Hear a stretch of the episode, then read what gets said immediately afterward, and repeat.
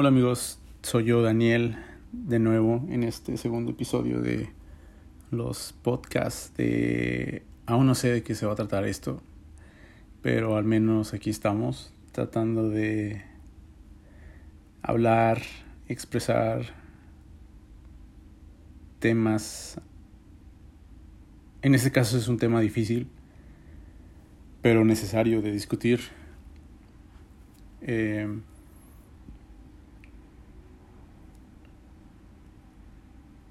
la, la muerte de George Floyd ha sido bastante...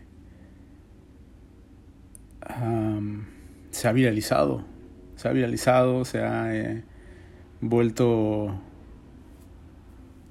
muy relevante en, en estos momentos.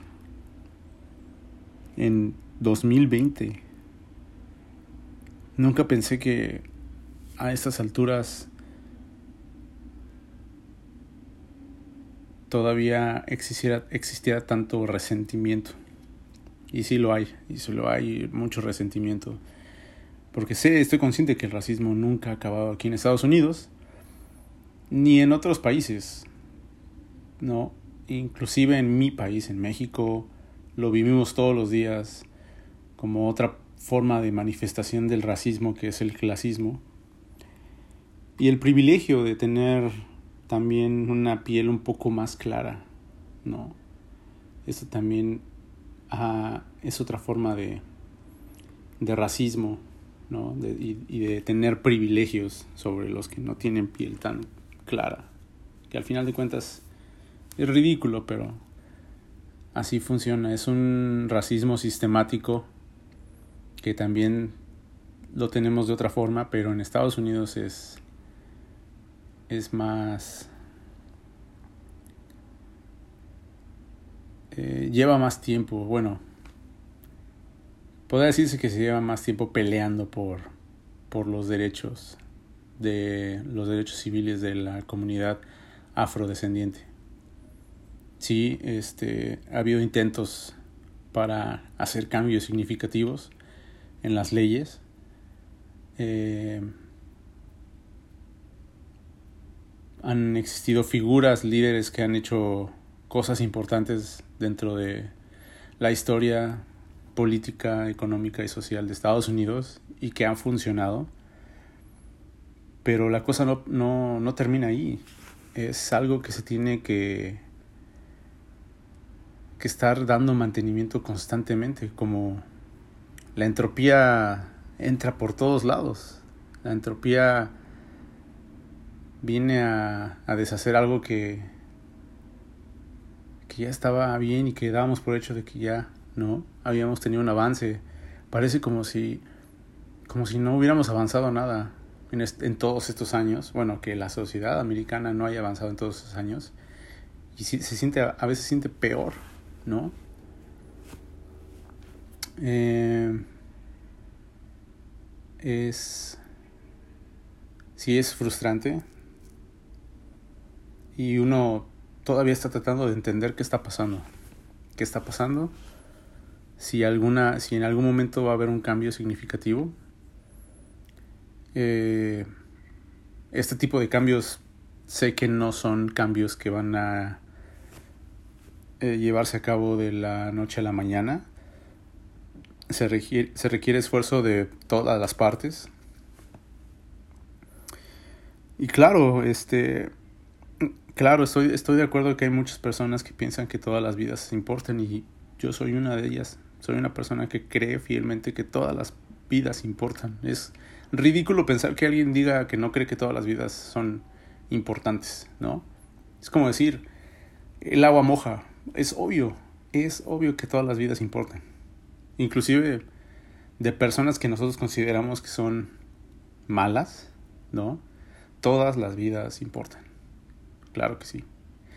El problema es que en este momento, en este momento histórico, las vidas de la comunidad afrodescendiente importan un poco más, porque han sido más oprimidas. Llega un punto en el que ya eh, la gente está harta de, de vivirlo, de, de verlo, ¿no?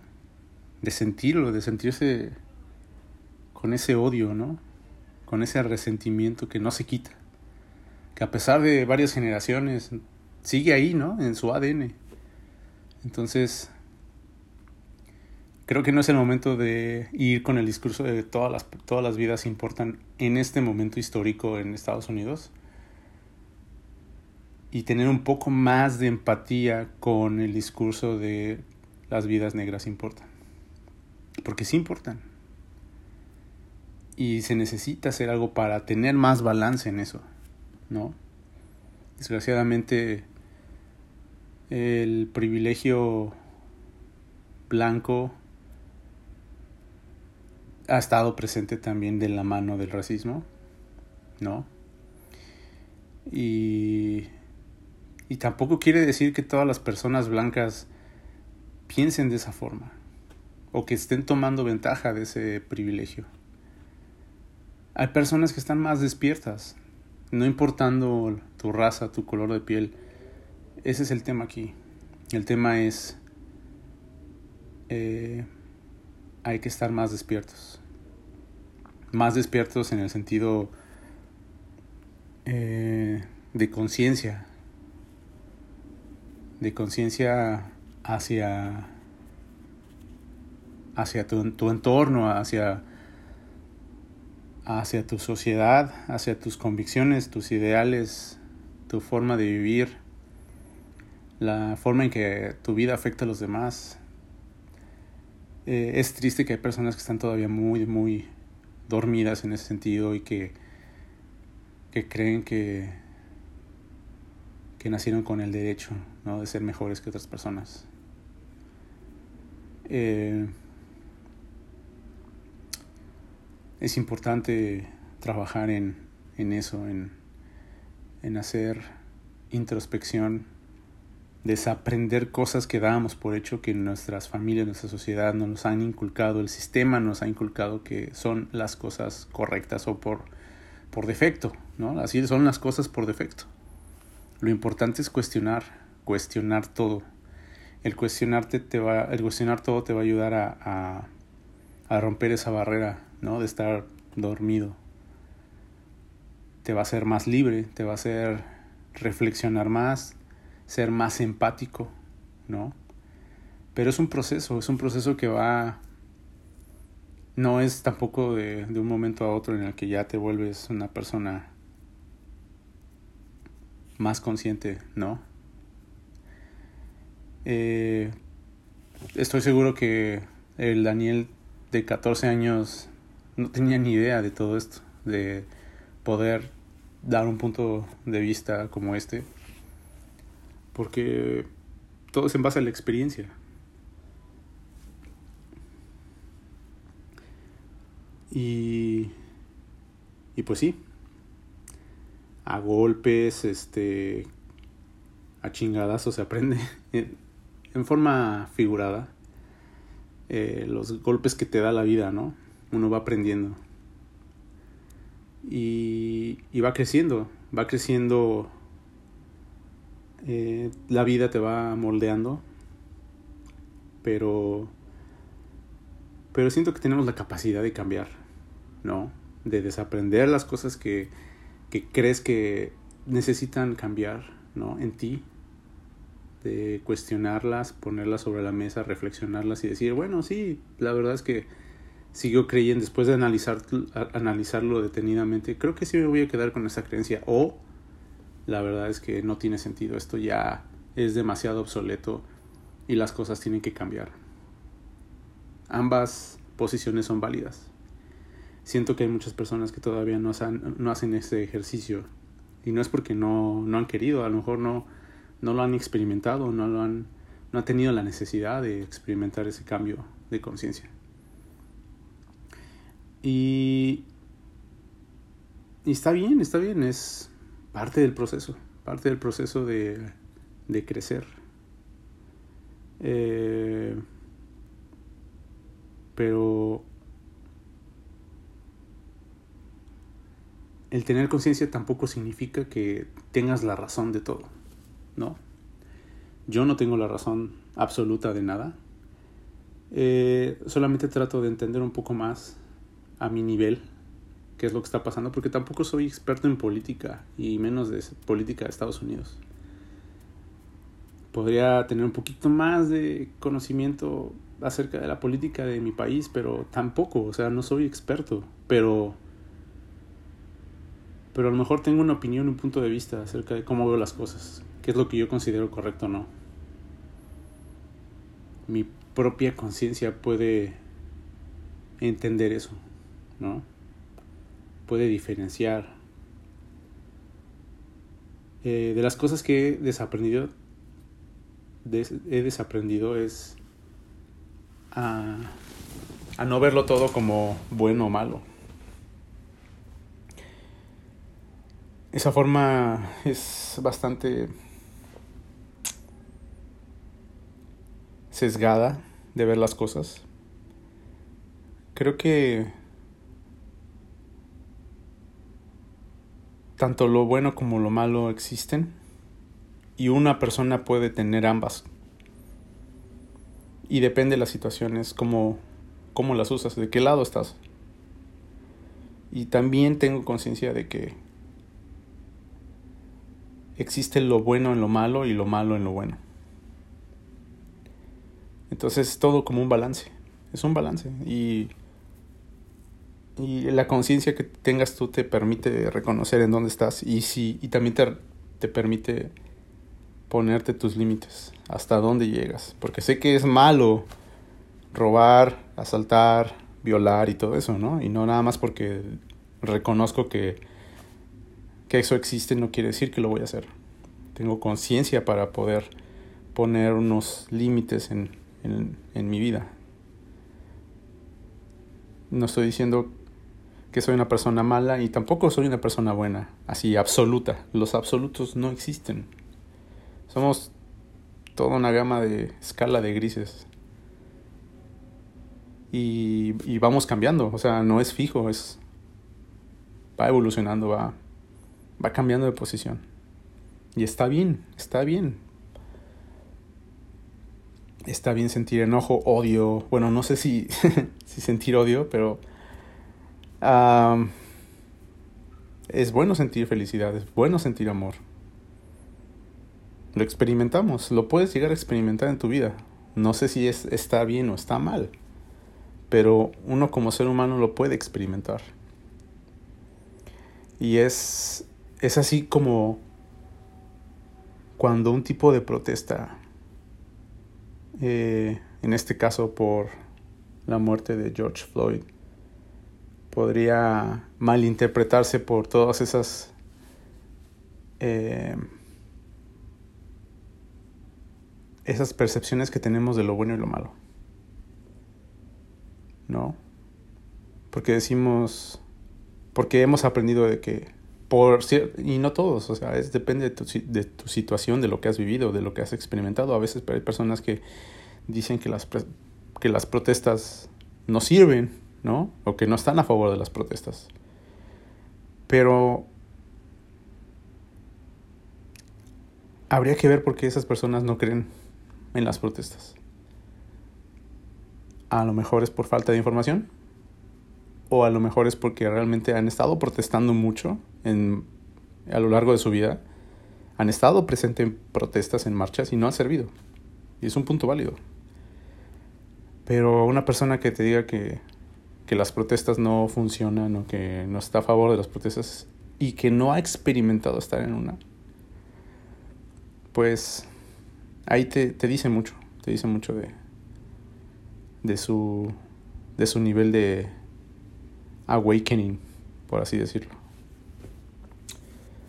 Aclaro, yo no tengo la, la, verdad absoluta, solamente me gusta cuestionar las cosas. Me gusta cuestionarlas porque sé que es la forma de que mi mente se puede abrir y puede entender al del frente. Aunque tenga una opinión completamente diferente, tenemos ese diálogo. Tengo la, la convicción de poder tener un diálogo con el del frente porque vivo en un país democrático en el que me permite tener ese derecho. Obviamente todos van a tener opiniones diferentes a la tuya y eso hay que aceptarlo. Es parte, es parte de la democracia. Y, eh, y, es necesario tener esos diálogos con sus amigos, con tus familiares, con sus parejas. Inclusive con, con tus hijos, si es que tienes hijos, hay que tener, entablar esas conversaciones para saber qué, qué piensan ellos, para tratar de ayudarles a entender un poco más. En fin, eh, podría extenderme un poco más hablando de, de esto, pero creo que ya es bastante suficiente lo que quería expresar ahorita. Eh, es bastante lamentable lo que, lo que pasó con la muerte de George Floyd y, no nada más con él. Él, él, fue la, la, la chispa que encendió esa mecha. Y porque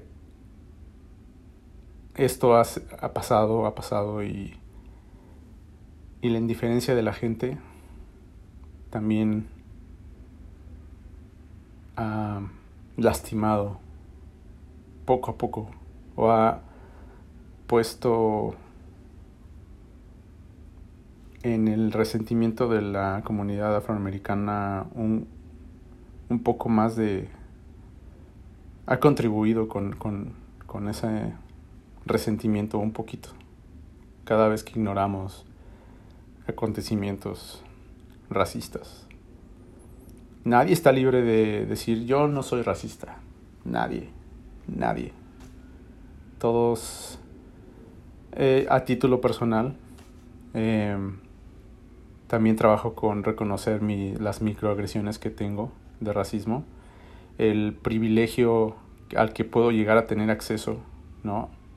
Tanto en México como aquí en Estados Unidos. El privilegio blanco.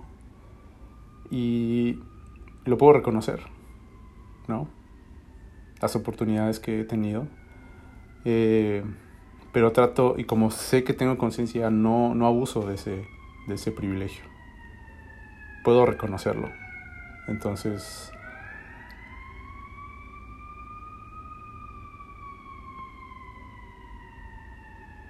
es un trabajo continuo. Es un trabajo que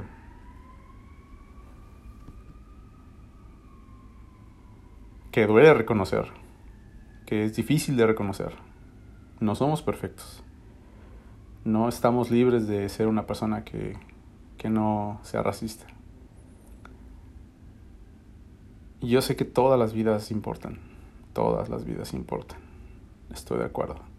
Pero en estos momentos en los que sabemos que las vidas de, lo, de la comunidad afrodescendiente ha sido más oprimida durante muchos años, importa más por el contexto. Por el contexto, ese movimiento debe continuar y Y nosotros como, bueno, en mi caso como parte de la comunidad latina, pues se siente uno identificado, ¿no? Eh, y, y, tengo también amigos que, que son blancos y también sienten dolor, asco por todo lo que está pasando. No. O sea, no importa de qué comunidad seas, latina, afrodescendiente, blanca. Sé que existe conciencia en muchas personas y me alegra poder juntarme con personas que tienen ese nivel de conciencia y que hacen cambios en sus vidas y que reconocen y llevan a cabo con acciones lo que dicen, porque al final de cuentas es lo que dices, piensas y haces deben de estar alineados. Deben de estar alineados y uno trata de trata de que estén alineados todo el tiempo, pero es una labor bastante difícil, pero necesaria para, para uno mismo. Ah, pues espero que les haya servido ah, un poco para entender lo que yo pienso. Em, a lo mejor te vas a sentir identificado con ciertas partes del, de mi discurso o no, o a, a lo mejor tienes una opinión completamente diferente y está bien, está bien. Eh, está bien tener diferentes opiniones. Me gusta, me gusta conversar de esos temas. porque siempre que converso de estos temas encuentro algo diferente. Es parte de la retroalimentación que necesitamos como seres humanos. Eh, el estar en Estados Unidos me ha ayudado a, a convivir con gente de, de otras razas, religiones, de otros países. Y, y a veces es, es difícil, ¿no? Porque parecería que que, que sería muy natural poder decir, ajá, pues tengo amigos de todos los países, ¿no? Pero la verdad es que a veces encontrar esos puntos en común es difícil, es difícil, pero cuando los encuentras, la verdad es bastante... te llena de satisfacción poder alimentarte de, de otras culturas, de otros pensamientos, de otras formas de ver la vida, ¿no? Yo tengo ahorita el privilegio en Estados Unidos de poder experimentar eso, de vivir con de convivir, de interactuar con personas de diferentes países en diferentes idiomas. Bueno, en inglés obviamente, pero este es un privilegio. Es un privilegio estar compartiendo eh, e intercambiando puntos de opinión con personas de otros países. Porque uno da por hecho de que no sé, que lo, lo, que vivimos en, en, nuestro país es único, ¿no? Y no, y después no nos damos cuenta que compartimos muchas cosas, hasta las cosas malas las compartimos, o muchas cosas buenas, ¿no? Eh, mucho dolor también se comparte, ¿no? Mucha opresión, parte de nuestros, en nuestros países. Eh, pero también esas diferencias son las que enriquecen, las diferencias. Eh, me gusta tener conversaciones con, con mi gente también. Inclusive en México, o sea, también aquí es otra parte que también he experimentado. Compartir con personas de otros estados. Bueno, porque yo he vivido, antes de venir a Estados Unidos, toda mi vida había estado viviendo en, en el Distrito Federal y no, había tenido mm, la oportunidad de experimentar vivir con personas de otros estados tanto. Aquí cuando llegué aquí en Estados Unidos empecé a convivir con mexicanos de diferentes estados y también tenemos formas diferentes de pensar. Muy cabrón. Muy diferentes. Pero al final de cuentas te, da, te das cuenta que eso no importa. Todos estamos por lo mismo.